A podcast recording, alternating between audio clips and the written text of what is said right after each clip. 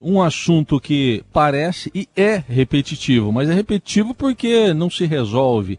Há uma recorrente massa de espuma tóxica que periodicamente surge é, num trecho do rio Tietê, no interior de São Paulo, especialmente ali no, no trecho da região de Salto, mas que vai além, né, vai, vai de Pirapora do Bom Jesus até Botucatu. Reapareceu nesse ano, já tinha ocorrido no ano passado também e para entender um pouco mais por que isso se repete, a gente convidou para uma conversa a Malu Ribeiro, que é diretora de políticas públicas e especialista em rios da organização SOS Mata Atlântica. Malu, bom dia, obrigado pela presença aqui no Eldorado. Bom dia, é um prazer falar com vocês. Infelizmente, sobre de fato um assunto muito repetitivo e muito ruim né, para a nossa população, nesse momento, sobretudo, de crise hídrica né, de mudanças climáticas, em que nós precisaríamos ter o Tietê já saudável para que suas águas pudessem ser utilizadas, né? É verdade. Bom, vamos começar primeiro pedindo uma explicação para você por que que acontece, eh, por que que eh, há registros frequentes dessa mancha aí, dessa espuma. Bem, a qualidade da água do rio Tietê e de todos os rios é, é sazonal, ou seja, varia de acordo com a, o clima né, com o volume e a vazão do rio. Então, no período de seca, com menor é, volume de água, menor, há uma maior concentração de poluentes. O rio perde a capacidade de diluir as cargas de esgoto tratado e não tratado que ele recebe. Né? Então, esse remanescente de esgotos tratados num volume é, pequeno de água, com uma menor vazão, faz com que essa grande concentração de poluentes derrube o oxigênio, o rio fique parecendo aquela massa densa, né, escura, é, com odor bem fétido. E quando ele encontra uma corredeira e as barragens, né, que ele tem saltos e começa aquela movimentação da água, é como se a gente ligasse uma máquina de lavar roupa porque todos aqueles produtos que estão lá vão ser batidos, chacoalhados e com isso vão receber oxigênio naturalmente. E é, essas espumas são resultado dessa movimentação com os produtos biodegradáveis que a gente usa em casa. Sabão, detergente, shampoo, pasta de dente, todos os uh, saponáceos biodegradáveis que formam espuma quando encontra oxigênio na água. Então, como o Tietê, nessa região de Salto, ele já vem apresentando uma condição melhor de qualidade, em determinadas épocas do ano tem peixe, tem uma condição melhor, quando a poluição chega a esse fenômeno de formação das espumas.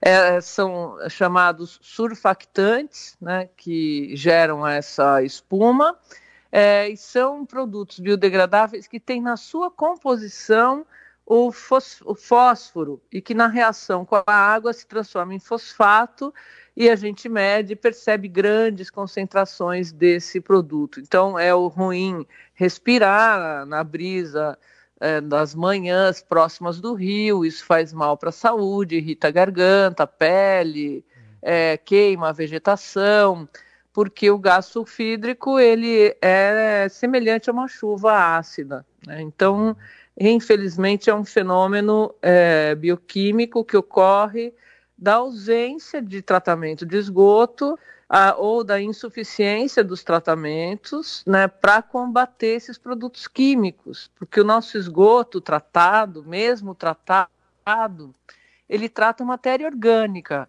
ele não trata é, produtos químicos. O produto químico ele tem que ser tratado na sua origem.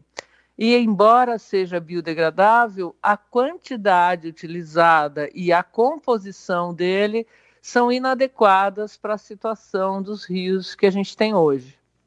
Bom, é, você citou aí é, é, materiais, produtos que a gente usa em casa. Quer dizer, é, o básico dessa, dessa mancha toda, essa espuma, vem das nossas casas mesmo ou tem, por exemplo, poluição industrial também? Não, não, é, é uso doméstico, é poluição de esgoto doméstico. Tratado e não tratado, isso é importante que fique claro. É, agora, ela é nociva à saúde porque faz exatamente o que a gente estaria fazendo numa bacia ou na máquina de lavar. Né? Ela, a espuma em si não seria tóxica, porque ela é biodegradável. Ela vai encontrar o oxigênio da água, vai formar espuma, encontra mais oxigênio no ar e se dispersa.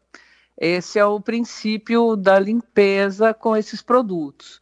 É, só que quando ela forma espuma, ela está trazendo os outros poluentes que estão na água com ela. Né? Então, metais pesados, é, bactérias, isso que é perigoso. Aí, é, quando o sol esquenta, essa espuma se forma de manhã, e o sol também ajuda a diminuir a, o tamanho dessas espumas, né? Isso já foi muito terrível nos anos 90, de 1995 a 1999 formavam blocos de espumas na cidade de Pirapora do Bom Jesus, passavam por cima de ponte, cobria casas, era uma coisa terrível. E isso vem diminuindo na medida em que a gente vai coletando e tratando esgotos na região metropolitana, né, que a despoluição avança, é, mas nessa época do ano o rio não dá conta da quantidade de remanescentes de, desses surfactantes, ou seja, desses saponáceos, que ele recebe. O que, que a gente tem que fazer daqui para frente para que no período de seca, que é também em período de inverno, ou seja, seca forma espuma, e aí tem vento, esse vento espalha essa espuma pelas cidades ribeirinhas, pelas margens do rio.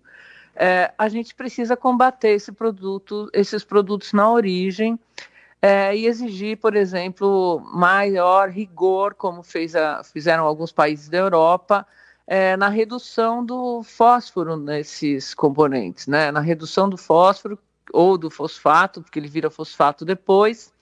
Porque o pior desse componente na água, é, que é também base de alguns fertilizantes, é quando ele é invisível.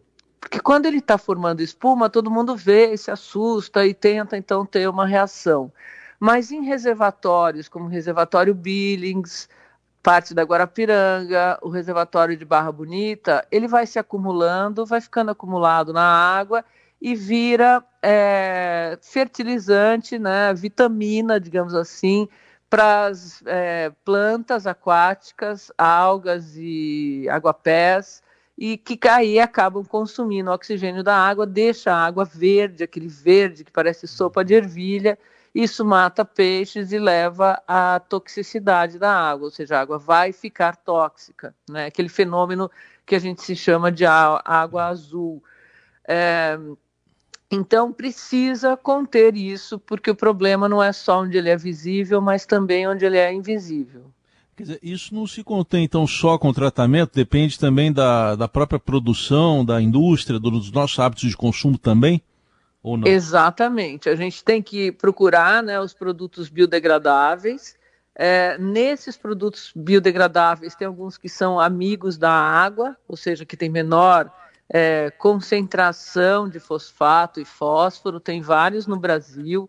A indústria é, de saponáceos, principalmente de detergentes, ela tem buscado né, essa, esse avanço é, mas é preciso prestar atenção. Tem, inclusive, por conta da crise econômica, as pessoas acabam buscando produtos sem rótulo, né? Produtos que vendem, são vendidos assim nos bairros e sem você saber a composição exata. Ele pode, inclusive, fazer mal à sua saúde. Se ele faz mal à saúde da água, ele vai fazer mal para você também. E um outro problema é a concentração, né? a quantidade que a gente usa desses produtos.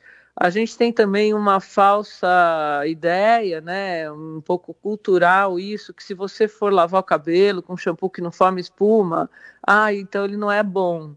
Ou mesmo sabonete, né? A gente tem essa essa sensação de que a espuma é a que limpa, né? Quando não é verdade. Se você usar um sabonete neutro, ele não vai formar espuma, mas vai te limpar e não vai agredir a sua pele. Então é importante prestar atenção nisso e principalmente prestar atenção no nosso velho e grande rio Tietê, porque se a gente precisa de água no período de seca, ela não vem por mágica para as torneiras. E a gente, na região metropolitana de São Paulo, bebe água do rio Tietê, a, a irriga hortaliças e alimentos da região da bacia do Alto Tietê com as águas desse grandioso rio e depois só vai poder usar a água do Tietê novamente lá por Barra Bonita, Conchas, Aembi, né? Sim. Então, todos os municípios ribeirinhos, como Salto, Itu, Cabriúva, Pirapora, Porto Feliz, que vivem crises hídricas, é, são cortados pelo Tietê e não podem utilizar essas águas. Uhum. Isso é muito cruel. Muito bem, alertas importantes. A gente agradece a Malu Ribeiro, diretora de políticas públicas e especialista em rios da SOS Mata Atlântica, falando sobre essa espuma tóxica aí no Tietê. Obrigado, Malu. Até uma próxima oportunidade. Bom dia, obrigada a nós.